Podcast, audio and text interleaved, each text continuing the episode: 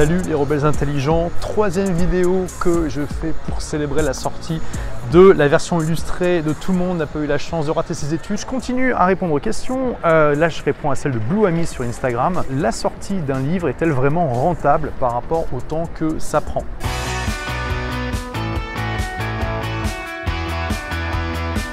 Ça dépend quel est ton objectif et comment tu le fais. Déjà, si tu sors un e-book ou que tu auto-édites ton livre, tu vas avoir un pourcentage sur euh, le prix de chaque vente qui est largement, largement, largement supérieur à ce que tu vas avoir si tu passes par un éditeur classique. Donc si tu vends un e-book, bah, typiquement tu vas gagner 100%, on va dire peut-être 99% en tenant compte des frais pour le serveur. Alors il y a aussi une petite TVA de 5,5 dont, dont il faut tenir compte, mais l'essentiel de l'argent est pour toi. Si tu auto-édites, tu as bien sûr des coûts d'impression, éventuellement de stockage, de distribution, de gestion des retours que tu vas devoir gérer, mais tu vas aussi avoir une marge extrêmement importante. Mais le truc, c'est que bien sûr, dans ce cas-là, ça va être très difficile pour toi de te retrouver dans euh, les librairies et que du coup tu vas devoir vendre toi-même le livre, trouver tes propres réseaux de distribution. Et c'est là évidemment où ça va euh, pas être aussi facile que ça pourrait l'être. Mais si voilà, si tu as déjà une source de trafic, une chaîne YouTube, un site, l'écosystème qui va avec, etc., etc., ça peut fonctionner. Mais le problème c'est que honnêtement, si tu as déjà tout ça et que tu peux gagner de l'argent en vendant des e-books, tu gagnerais bien, bien, bien plus en vendant des formations en ligne. Ça, c'est clair. À contenu égal, une formation vidéo aura une plus grande valeur perçue et tu pourras donc la vendre plus cher. Et en plus, en général, aujourd'hui, on agrémente les formations vidéo de euh, groupes Facebook, de coaching. Bon, vivement que les scooters comme ça, ça soit interdit et remplacé par des scooters électriques, ça fera euh, plaisir. Tout ça, ça, ça augmente la valeur perçue. Ça fait que tu peux vendre en général le même contenu bien plus cher que sous forme de livre. Donc, voilà, déjà l'e-book, c'est pas super intéressant.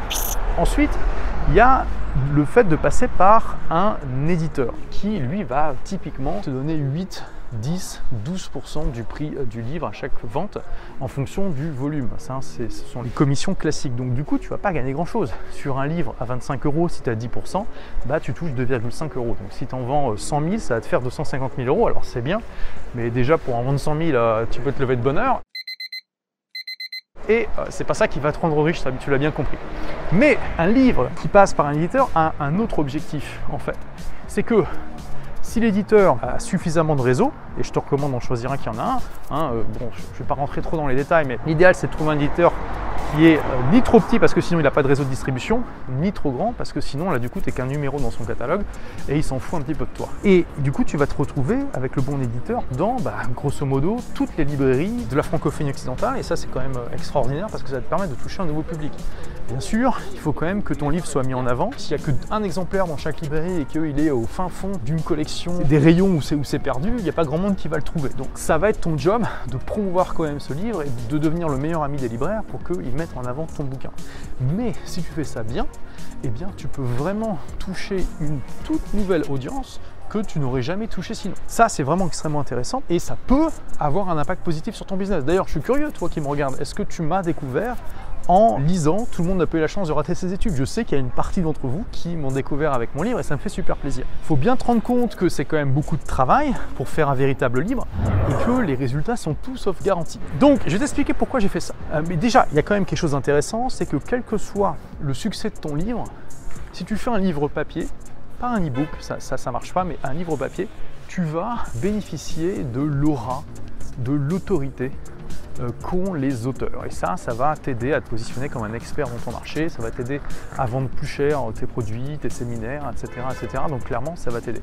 Moi, c'est pas pour ça que j'ai écrit euh, Tout le monde n'a pas eu la chance de rater ses études. Je l'ai fait dans une démarche différente, une démarche artistique qui était décorrélée du retour sur investissement que je pouvais avoir dans ma boîte. En fait, j'étais en 2012 et j'avais déjà euh, bah, dépassé en fait mes rêves les plus fous. J'avais une boîte qui me permettait de gagner bien plus d'argent que ce que je pouvais en dépenser. J'avais une entreprise qui me permettait de voyager 6 mois par an en toute liberté, j'avais une entreprise qui me permettait d'inspirer des milliers et des milliers de personnes chaque mois. Et je me suis dit, mais c'est extraordinaire, génial. Donc j'avais beaucoup de gratitude pour ça. Mais en même temps, j'ai ressenti un certain vide parce que bah, quand on en est là, le problème c'est qu'on se dit mais d'accord mais c'est quoi la prochaine étape? Et j'étais en partie inspiré par la pyramide de Maslow que tu dois connaître et en gros les deux derniers échelons de la pyramide de Maslow, tu sais une fois qu'on a couvert les besoins de base, les besoins de reconnaissance, d'appartenance à une tribu, etc. Eh bien c'est en gros euh, la réalisation de soi et puis l'apport de valeur euh, au monde. Et je me suis dit comment je pourrais me réaliser tout en apportant encore plus de valeur au monde? Et je me suis dit, bah, j'ai toujours rêvé d'être auteur, donc je vais écrire mon chef-d'œuvre. Je vais écrire le guide que j'aurais aimé avoir eu quand j'ai arrêté l'école à 19 ans et qui m'aurait évité de faire plein d'erreurs. Et tu vois, c'est cette démarche artistique qui m'a guidé. Et d'ailleurs, ça, bon, c'est peut-être un peu trop tôt pour toi et pour la plupart d'entre euh, vous qui regardez, mais c'est euh, quelque chose que je recommande pour beaucoup d'entrepreneurs qui justement s'ennuient un petit peu, qui ont un business qui marche, qui gagnent beaucoup d'argent, qui ont du temps et qui se demandent c'est quoi l'étape d'après. Je leur dis, tu sais, un entrepreneur, c'est un peu euh, notre, notre profession. On raisonne en termes de retour sur investissement sur plein de trucs, en termes d'effet de levier, en termes de comment avoir un maximum de résultats avec un minimum d'efforts. Et c'est très bien, c'est ce qui nous a amené au succès qu'on a aujourd'hui. Mais si on fait ça, c'est aussi pour savoir à un moment lâcher du lest sur cette démarche-là pour les choses qui nous importent. On est à fond dans le 80-20 et dans l'optimisation pour justement ne pas l'être sur les choses qui en valent la peine. C'est là où ça peut valoir le coup d'avoir une démarche artistique et de se dire ok sur ce projet-là, je m'en fous du ROI, je m'en fous de l'efficience, alors jusqu'à un certain point, mais je me mets là-dedans parce que ça me plaît foncièrement, je sais que je vais me réaliser là-dedans, je sais que ça va apporter de la valeur au monde et dans le pire des cas, bah, je me serais bien amusé. Donc c'est pour ça que j'ai écrit Tout le monde a la chance de rater ses études, pour tout ce mix-là. Je suis très heureux que ça marché, tu je suis pas fou non plus, j'ai fait en sorte que si mon livre marche, ça aide mon business plutôt que ça, ça. Mais il y a eu un coup d'opportunité extrêmement important parce que j'ai passé 4 ans à écrire le bouquin. Si tu l'as lu, tu as vu que c'est un gros pavé. Et donc si j'avais passé tout ce temps-là à euh, créer, développer des euh, produits numériques de formation en ligne, j'aurais gagné bien plus d'argent, infiniment plus d'argent.